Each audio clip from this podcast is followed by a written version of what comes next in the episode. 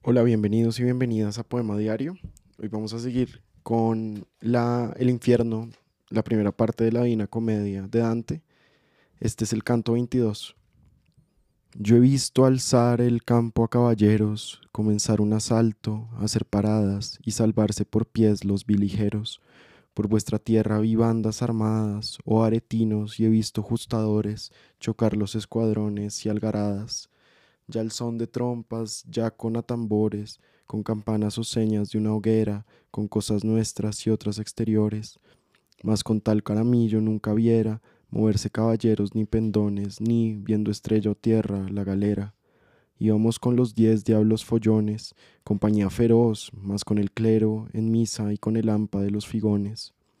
De la pez contemplaba el hervidero, por saber de la bolsa el contenido, y ver a quién cosía aquel caldero igual que hace el delfín cuando, advertido por el arco del lomo el navegante, está a salvar su leño prevenido para aliviar sus penas un instante, asomaba a la espalda un condenado, mas se hundía cual rayo fulminante.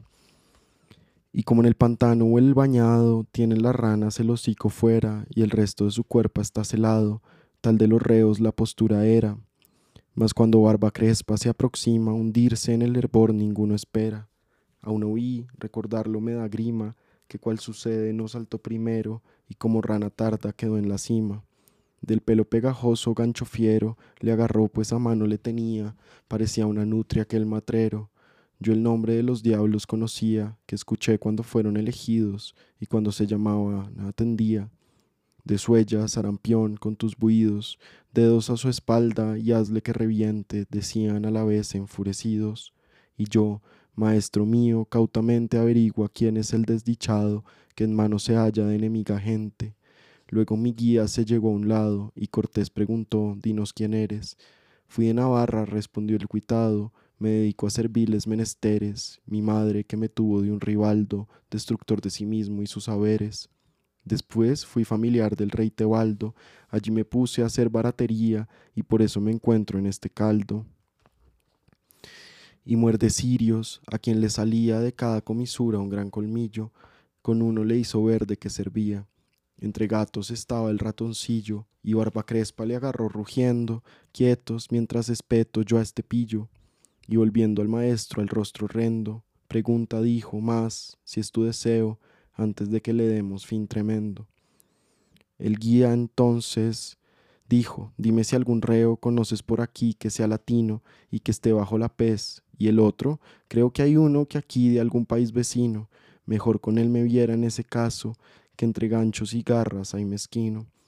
Y putañero echóle el garfio a un brazo, y diciendo, de más te hemos sufrido, lo desgarró y se le llevó un pedazo, veneno de serpiente decidido, a una pierna magole, mas miraba el descurión con gesto desabrido.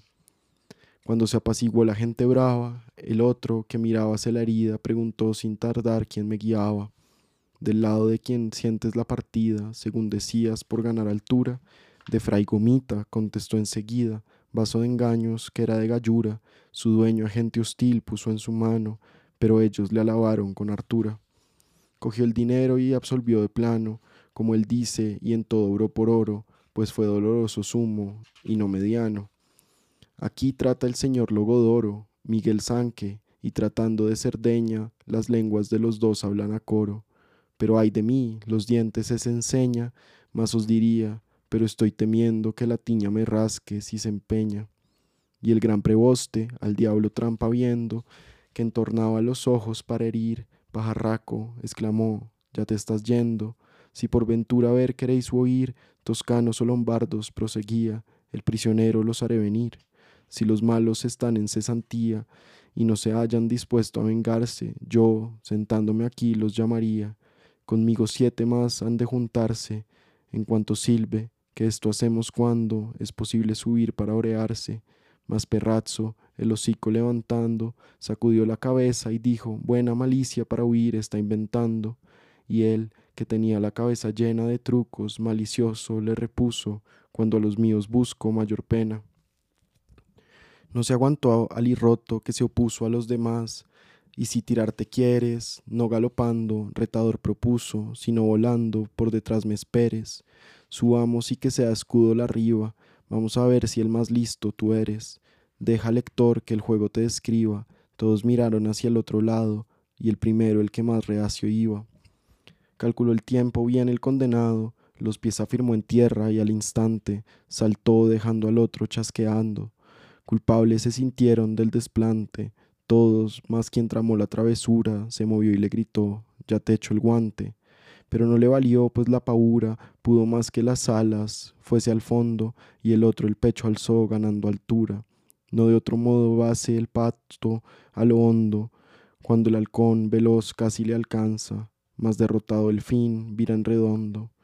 Enojado, pies fríos por la chanza, echó a volar detrás, pues deseaba que se escapase porque hubiese danza, y como ya el navarro se esfumaba, con las uñas agarra al compañero, y sobre el foso la pelea traba. Mas era el otro gavilán entero, y le engarfió con fuerza de manera que ambos fueron a dar al hervidero. El calor dirimió la pelotera, mas, teniendo las alas impregnadas, no podían del foso echarse fuera. Barba Crespa, con voces indignadas, mandó a cuatro volar al lado opuesto, con las cuatro garrochas preparadas. A donde les mandó bajaron presto, y el gancho echaban ya los atrapados, que a hervir bajo la piel se habían puesto. Los dejamos allí medio apurados.